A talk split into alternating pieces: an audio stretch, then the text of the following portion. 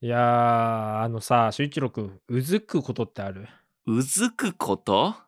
うううあの、あれ。よくさ、ワンピースとか、ジャンプ系の漫画とかでさ、うん。この傷はあの時につけられた傷だみたいなのあるじゃない。はいはいはい。傷がうずくぜ。ああの時のあいつがつけた傷だよみたいな。あああ。の力戦の猛者と戦ってかかってきたさ、やつがさ、今言うな。まあ俺の場合いくつかあってさ、お前、歴戦の猛者じゃねえかよ。歴戦の猛者っていうかあの、まあ、嫌な思い出がうずくっていうか、僕の場合ね、あの、ちょっとね、チンチンが、んあの、左の玉がちょっとだけちっちゃいん ですよ。左右差あるんですか左右差あるんですよ。ええ俺均等だな。はいそれを見るとうずくのが、おどんなドラマがあったんだ小4の時に、はい。なんか夏休みのプールで、うん。同級生だったケンジ君が、うん。俺の後ろから股間をギューって思いっきり握ったのね。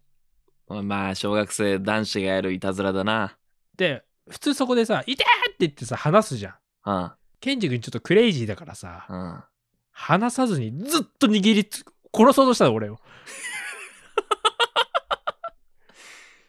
でも、想像もしたくないわ。で、普通さ、はい痛てやめろよとか言うじゃん。まあ、そこでお終わりですよね。じゃないんだよね。ケンジ君、ずっと俺が苦しいのを見て笑いながらずっと握りつぶそうとして。やばい、やべえキャラだな。やばいでしょ。で、俺、あの、思いっきり、やめろよって言って。うん。で、チンチンの玉の大きさ変わっちゃったの、そこから。 後遺症残残っちゃった。完全に。もう今でも恨んでます。ケンジ君のことは。 いや、お前もう一回呼んでさ、右の玉ギュッてやってもらえよ。えそんな、そんなことあんのかなそしたら均等になるから。そう。で、あと、赤って出ることあるじゃん。はい赤、手の赤。ああ、まあまあ、あの、ゴソゴソこすってるとな。そう。それもさ、体の赤とかを見るとうずくのがさ、うん。すごい恥ずかしい話なんですけど、しはい。小6の時に隣に好きな女の子ができたのね。えあ席替えで好きな女の子が座ったわけ。はいはいはい。で、俺その、その頃にうん手,、手をこう擦ると赤が出るってことに気づいて、まあ、小6でね。うん。うん。その時は赤だと分かんなかったの。なんか変な消しゴムのカスみたいなのが出ると。体から何か生まれるぞ、これ。そすう。ごいぞと。で、それをうん、隣のしおりちゃんに好きだった女の子に、うん。見てこれなんか出るんだよってすごいなんかマジックを披露するかのテンションで言ったのね見てこれってすごいすごいすごい。そうこのこするとほら見てなんか黒い物体が出るんだっつったらそれ赤でしょって言われたのよで俺は赤は知ってるわけじゃんはい。そうかこれ赤かと思ってこれが噂 の。あそれがもうなんかめちゃくちゃ恥ずかしいしもう絶望じゃんこんなやつと絶対ね好きになってくれないじゃん赤を出すよ。ような男とだから赤、赤、赤生み出すやつだもんな。そう、赤太郎じゃん。うこのん や。つえ昔話やべえ、俺、席替え当日になんてことしてしまったんだと。あ、やっちまったと思って。で、うんあのー最近またうずくいができちゃったんで、俺。えー、また傷できちゃったの。いや、もう僕たちのさ、まあ、親友と言ってもいい友達にさ、はい。柴田くんいるじゃないですか。まあまあ、いるね。うん。うん、柴田くんがさ、LINE でさ、俺のことをスキッパ妖怪って言いましたよね、あいつね。ひどいこと言うやつがいるもんだよな。で、俺さ、まあ、大抵のことは笑い流してきたつもりですよ。でも、スキッパ妖怪だけ俺すごいショック受けちゃって。 普通、いつもの俺だったら LINE で何言ってんだよとかスタンプ押したりさ、うんはいはいはいはい。誰がスキッパ妖怪だ、誰が妖怪だとか、うん。うん呪ったろかみたいなうんうんうん。感じかと思ったら、スキッパ妖怪俺、ずん。なんかす、心にでっけえ穴開いちゃ って、すごいショックだったの。あ、俺スキッパ妖怪だと思って。で、このうずきっていうのはやっぱり、うん。もう全部まとめるとやっぱ体のことなんですよ。チンチン、赤、うん。うんスキッパ。はい。 どうにもならないことまあ赤はちょっとちげえけど。 ちげえけど、赤はお前の無知だよ。やっぱ気をつけた方がいいね。どこに転がってるかわかんない ね。皆さんもちょ、だから、うずきをす、皆さん与えちゃってる。いや、まあ、それは良くないですよ。そんな人に言うのは。そう。そうですよ。いや、本当に。だからみんなよく悪口とか、そういう、だから悪口と思って言わない、言っちゃうこともあんだよな。そう、多分、柴田君もスキッパ妖怪っていうのは、うん。俺を信頼してたと思ったんで、笑いになるという。まあ、だとしたら、まあ、ちょっとどうかはしてるけどね。そうね。まあ、その、まあ、軽口です よ、簡単に言うと。軽口が重いのが重かったっていうね、そうね。そう、だからそのパターンでもさ、例えば、巨乳とかあるじゃない。はいはいはいはい。こういう言葉も気をつけた方がいいよね。当たり前だろ、それ。いや、でも結構さ、わかんない。女子同士とかでもさ、なんとかちゃん巨乳じゃんとかあるかもしれないじゃん。ん。まあ、おつ女子同士は逆に、今男は結構気気にするというかさ、セクハラになるよっていうのは分かってるけど、確かに女性同士だとまだ、なんか許されてるとか言っても OK っていう縁はあるもんな。そう。だからそういうのもちょっと気をつけねえといけねえなと。だからこれも、ね、親のさ、この一言もなんかあるかもしんないしさ、なんか俺、親になんか、ね、うん。 あんた断壁だからさって言われた時もなんか今でもなんか許してないし、断壁ってあの、頭の後ろ平らってことね。平ら、そ本当に、また俺とかおお前みたいなタイプは、良かれと思って、本当に余計なこと言うもんな。う。なんだろうね。場が盛り上がると思ってひどいことを言言っちゃったりすることは多々あるもんね。いやーあるちょ俊一郎君の場合浮かんじゃうからさ多分ワードセンスがある人俊一郎君は気をつけた方がいいよ特にいやね、うん確かにね。あのーうん俊一郎君すぐにさなんか、うんスキッパ妖怪って多分生で言ったら俊一郎君の場合すぐにそれボーリングのスプリットみてえだなとか言うんであんたは言わねえやそういうのすぐ浮かぶからあんたね気をつけた方がいいよ本当に本当にうずきをねどんどん作ってますからいや、そうね。皆さんも気をつけていきましょうね。いや本当に皆さんもう特に、あの、うん気をつけましょうっていう話です以上です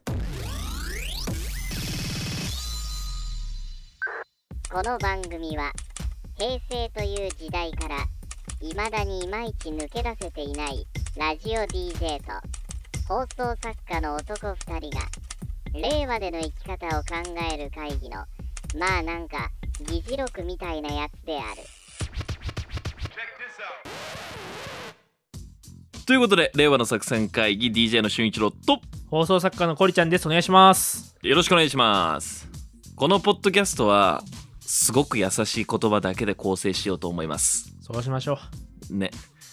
ほんわかしてる番組にしていきたいと思いますが、えー僕らがですね、一個一個議題を持ってきて、ああでもね、こうでもね、言ってくんですが、えー今週は僕から言っていいでしょうか。はい、お願いします。まあやっぱりあのねコリちゃんがその乱暴な少年たちに傷を負わされてしまったなんて話をしましたけれどもちょっと今週僕は、えー子育て教育について議題を持ってきましたよおお、独身アラサー男子2人のポッドキャストですが僕らに一番欠けてるものっていうのはその子育ての知識常識じゃないですかあ、それ間違いないね。間違いねえですようんなんも知らん。これまず最近そのなんか知識探求に玉をクラブ読んでるなんて言ってたんですけどはい。まあまあ我々だっていつかは親になるかもしれませんしこの番組リスナーの半分は20からアラサー世代だから今後こ親になる世代が聞いてるんですよあ、そうだ、そうだね。うん。なので「週刊女性」から「思春期男子の取説」これですなんだそれは。え、最近の記事最近の記事ですよあ、そういうのもやるんだ。へえ。まあ子育てって聞いてなんとなく思ったのは手がかかる赤ちゃんだったりとか小さい子供っていうのを想像したんですけど思春期男子もよく考えたら相当手かかるよな思春期男子。じゃあ反抗期でしょ、いわゆる。まあ13からまあどれくらいなんだろうね18とかぐらいまでなんですかね僕も相当な思春期でしたけどコリちゃんどうでした思春期は僕、あの、そんな手かかってない方だと思うんだけどな。特に反抗はしてないあの、兄ちゃん姉ちゃんが結構反抗期強かったからさ。あそれ見てる末っ子はよくあのね、なんかのらりくらりって言うけど、俺はそっち派かな。全然反抗も。まあ、それはゼロかどうかはわかんないけーど、うんそんな荒れた思いはない。扱いの難しい思春期男女の取説ご紹介なんですが、えー脳科学者の黒川先生曰くですね、まあ、そもそも男子と女子では脳のタイプが違っているとここをまず覚えておいてくださいはい。えー男子が優先的に物事を考えるのはスペックをいち早く確認して問題解決をすることまあこれよく言われるよね男ってのはすぐ解決策提示したがるしさなんか問題点指摘して結構越に浸るじゃないですかうん。具体的な方法をね。そうそうそう何か相談してもさいやそれ君がこうこうこうだから良くないんじゃないみたいなことを言ってしまいがちじゃないですかもうググレカスみたいなことですぐ言うからな男は なまあこういった脳みそにシフトしていくのがこの思春期なんだってメンズたちは、うんで幼少期にはコミュニケーション優先の脳みそだったのが13歳を過ぎる頃にテストステロンというものが分泌されて闘争心目的意識縄張り意識が強くなってですね、まあ、無駄なおしゃべりはしないそしてママへの優しい言葉もなくなってくるっていう変化になるわけですよ、うーんまあ、これがいわゆるもう狩りをする脳になっていくなんて黒川先生おっしゃってましたはいはいあ闘争心やっぱり増したね13歳とかになるとねまあだんだんねそうやっぱ親に対しても攻撃的だったじゃんなんか大人に対しての攻撃性っていうのは僕あったんですけどああったんだ僕はあんまりない俊一郎君あった怖あっったやっぱりなんかそのん大人にこうした方がいいよって言われることにはやっぱり真逆に行きたくなってたもんなんでかわかんない、へーなんではみたいななんか言われてもうっせえなって感じになっちゃってクソガキだクソガキですよ本当に自分に対してどう思って言ってくれてるとか一切やっぱ考えらんなかったもんあだから親はこういうふうにまあ親はこういうふうに思ってくれてんだなとか一切やっぱ思えなかったテストステロンのせいだなこれなー テストステロンすごい なええ俊一郎君そんな時代あったとはだからここがやっぱり今思えばちょっとやっぱ異異常というかその思春期男子だよねそうだねでまあその黒川先生曰くこの思春期男子っていうのはとにかく自分の気持ちを表すのが結構大変なんだってはあだから「どうすんの?」とかさ言われても「どう思ってんの?」とか「なんで?」とか言われてもやっぱそこは言えないどうしても自分のこう気持ちがあなんかアピールするのが難しいでもテストステロンが出てるからうっせえぞって感じになっちゃうんだってあそれで物壊したりさそうどっ反か抗出してたったりりととかかねねうん俊一郎君の場合はあれでしょいろんなとこで万引きとかしてしてないわストレス発 散におでんツンツンしておでんつしてんつんないわタッチションしてタッチションは怒りから大人への反抗からのタッチショ反ンしてないどうしたらいいんですかどうしたらいいのそういう男にはあのねこの時期はその自分とは関係ないことを聞いてあげるといいって黒川先生は言ってましてこれちょっとえ本当って思っちゃって笑ったんですけれども自分の気持ちとか話題とは関係ない話題を聞きましょう黒川先生言ってますアメリカ大統領選どう思うとか聞いてあげるといい とえ 黒川メソッド大丈大丈夫かえそれ書いてあったの大丈夫いいや突然親からそんなこと聞かれたら怖いよなやうっせえってなるだろは知るかよでその思春期ってのはまあどうしてもその共感する脳みそにはならない傾向にあるので息子さんが13歳以下、えー共感力を仕込んでおく会話のコツっていうのがあるんでこれは参考になりますそれは良さそうだ、じゃあ我々も親になりました息子は育ちます、えーで13歳になる前にこういうこういう会話をしておくといいまず恋人のように褒めるえー好意、を褒めてあげることで嬉しいとかあとその気持ちを理解し合うことの喜びを教えるっていうことなんでだからもうとにかく褒めてあげましょうとはいはいでねぎらう例えば息子が弱音を吐くねなんかできなかったとか言ったらとにかく辛いよねとかまず気持ちを汲んであげることこれが大事なんだってうーんであと感謝をする感謝と愛の言葉をたくさん言うことによって優しさが生まれるとねとにかくいつも元気でいてくれてありがとうっていうことああなるほどを言ってあげる、であとここもねああそうだなと思った頼る困ったことがあれば子供に頼って親だって弱い存在なんだよっていうことを示してあげんだっては確かにそうだよね親も人間だもんなっていうことねあうんであと弱音を吐く、えー時にはこ弱音を吐く子供の前で泣いたっていいんだって親がどう感じてるかを想像させてあげてくださいっていうだから親も人間であってそんなねひどい言葉投げつけたらショックなんだよ悲しいんだよっていうこと親だって悩むんだよっていうところを見せてあげておくことが大事らしいっすよああそういう弱いとこ見せていいんだうーんでそのここもここもそうだな大事だなって思ったのが人間の脳みそっていうのは装置になっているのであの優しい言葉を出力させるにはですね親がその子に対して優しい言葉を入力してあげないといけない要は言葉をたくさんかけてあげないと子供から優しい言葉っていうのは生まれない入ってないものは出せないんだってああ、それ分かりやすいね。なるほど。言葉の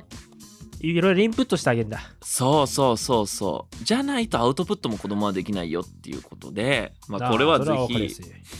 参考にしてくださいまあでもなんか今思うとさ母親ってすげえよないやーもうなんで俺なんかを育ててくれたんだろうって思うよいつもなあまあうちはその親父が自由人だったからねあのうん子育て俺のもうほんと俺を育てるってのはほぼ母親女で一つで状態だったんだけどまあその思春期ってやっぱりさまあまあそうひどいことはさ言いまくったしさの母親の感謝なんかさ一切なかったよね親への感謝とかうんないよ10代の頃なんて特にそれをさへこたれずさ思春期男子の俺とずっと付き合ってくれるわけよこれすごいことじゃないいや本当に毎日一緒にいるんでしかもそのクソガキが家の中に弁当作っても何の感謝もせずさなんか美味しくなかったから残すみたいなそういうことですさこれ友達だったらさ速攻で縁切るじゃんいやそんな無礼なやつ とか そう考えるとマジでムカつくが マせっジかでく朝早くムカつく起よきて さ作ったさ弁当箱お前残すんだろざけんなよ飯作ってても「いや今日はいらないわ終わり」とか「これじゃないんだよ頼んだやつムカつくわ」やばいよなやばいねいやそう考えると無視するもん俺俺だ友達だったらそんなやつ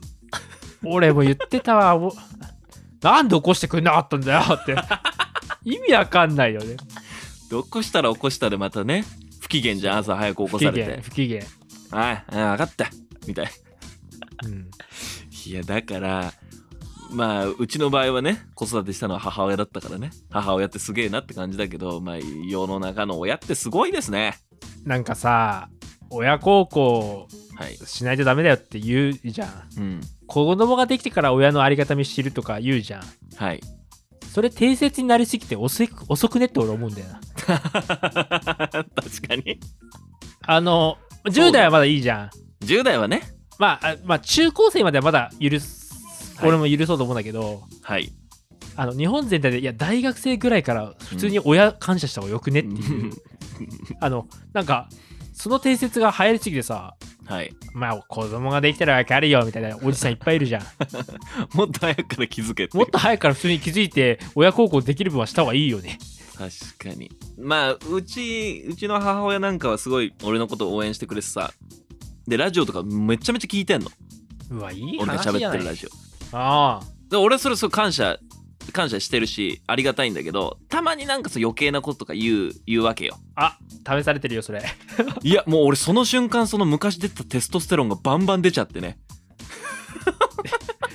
おあの前 急に反抗期の心を思い出す瞬間がね多々あんのいまだにまあまあそれはあるよ俺もあれなんかやったテレビ番組の感想教えてとか言って、うん褒めさんでなんかまあ私たち世代にはよくわからない笑いばっかりでしたねみたいなこと言われてなんだクソババア分かってねえな だからそれはみたいなあのだからそれはみたいな 急にやっぱテストステロン出ちゃうよなまあまあ出ちゃうまあね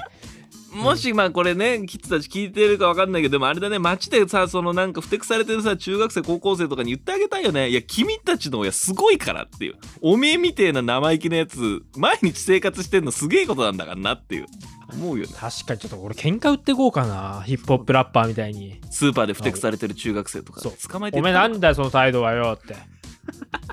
おいおめえの母さんに育ててもらってんだろおいおい俺の顔見ろよおいって言って警察呼ばれたりして、ね、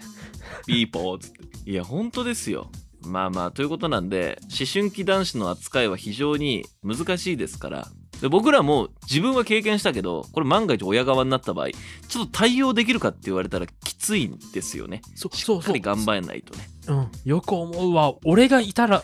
うんマジでムカつくもんね、ムカつくよなだから攻撃的な思春期を生み出さないためにそのできれば共感力を仕込んでおきましょうということの、はいはまあ、い記事の、えーまあ、着地点であったんで、えーぜひとも今日ご紹介した、えー記事黒川先生のメソッドなどを参考にしてみてください以上です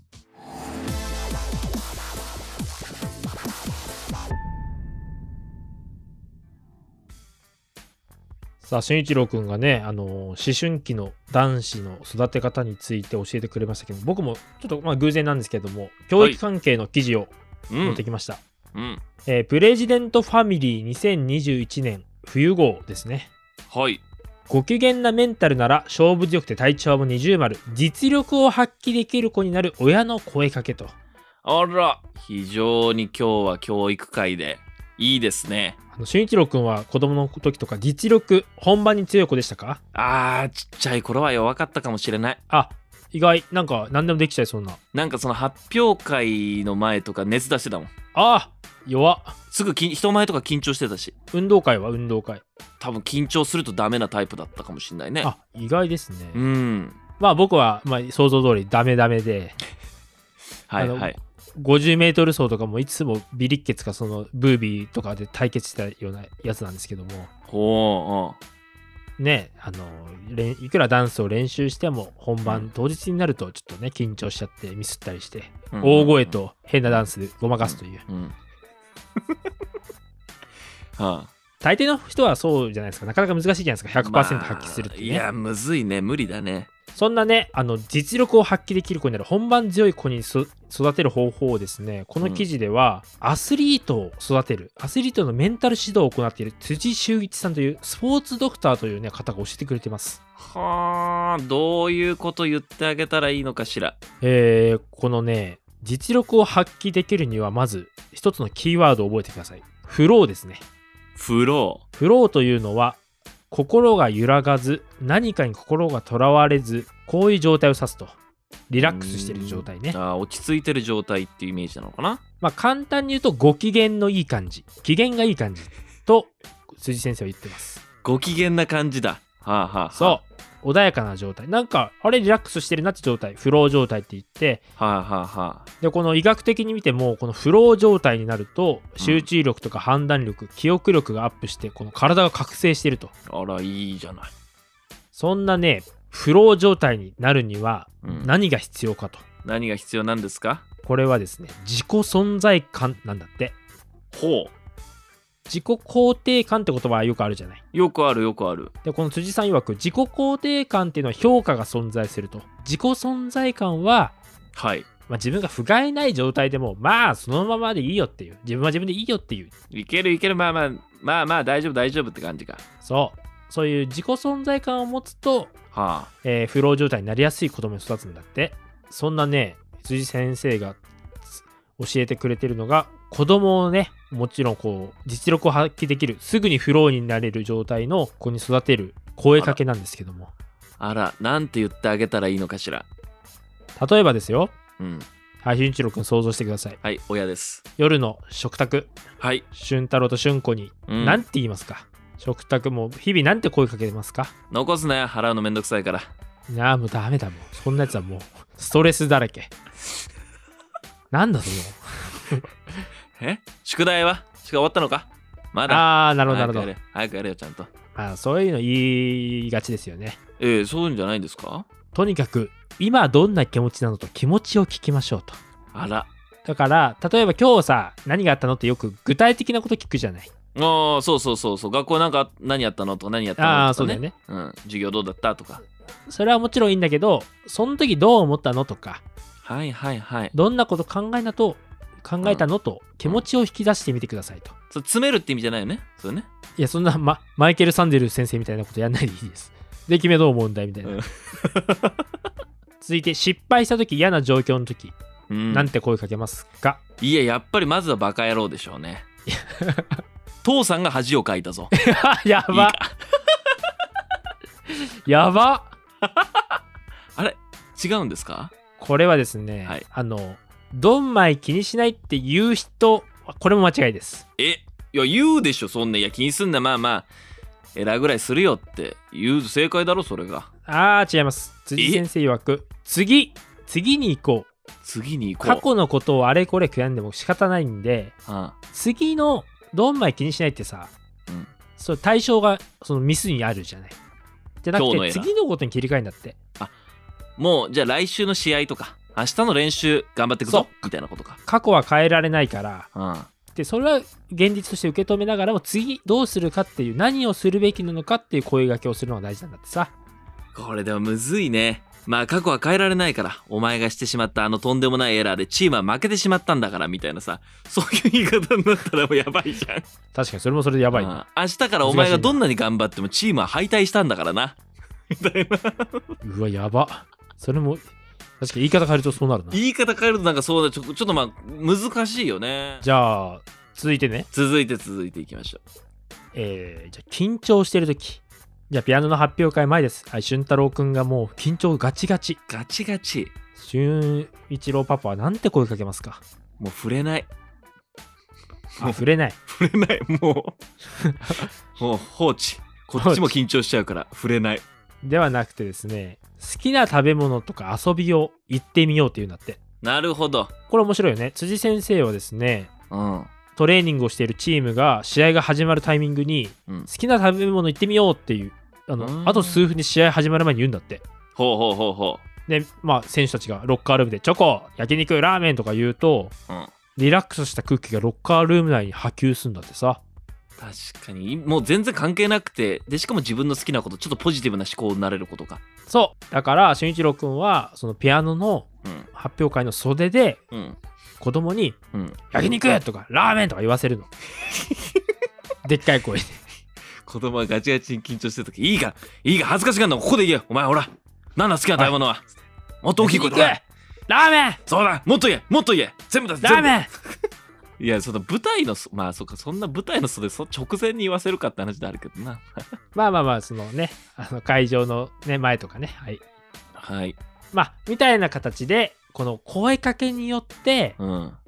もうなんだろうなもうミスったらどうしようとかいつもビクビクしてる子になるのか緊張はいいことなんだけど、まあ、緊張状態緊張している自分も楽しんで本番をね楽しめる子になるのかまあこれは相当親次第じゃないかと難しいね難しいよ声かけねこの俊一郎君のね持ってきた議題もそうだけどやっぱり親の言葉って大事だねそうだね小さいうちは親だしまあそっから先は先生とかあと友達とかねそういう存在もでかいと思うよねそうだね本当にそうだね、まあでも今回のそのね2つ合わせた議題でちょっとなんかこう親の存在ってやっぱでかいから気をつけないといけないなとはになりますね日々の言葉ねしかもねそうだね。本番直前だけねほら好きな食べ物言ってごらんとかさあのー泣いてる時にだけねそうだよね辛いよねとか言ってもまあまあダメっちゃダメつけ焼き場だよな 俺そうなりそうだな。 まあみたいな形でちょっとね、あのまあいろいろ考えさせられる実力力を発揮できる子になる親の声かけ、ぜひお子さんいる人はですね実践してみて感想とかメールで送ってくださったら嬉しいです以上です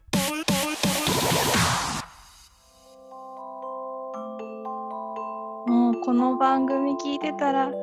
ちの息子の首が座るようになりましたありがとうございますということであっという間にエンディングでございますお疲れ様でしたまあ、うちの番組いろいろと皆さんからのメッセージをいただいてるんですがあの年末年始にかけてはほら2020年何点だったかってやったじゃないですかはいやりましたねちょっと変えよっかテーマああ変えましょうか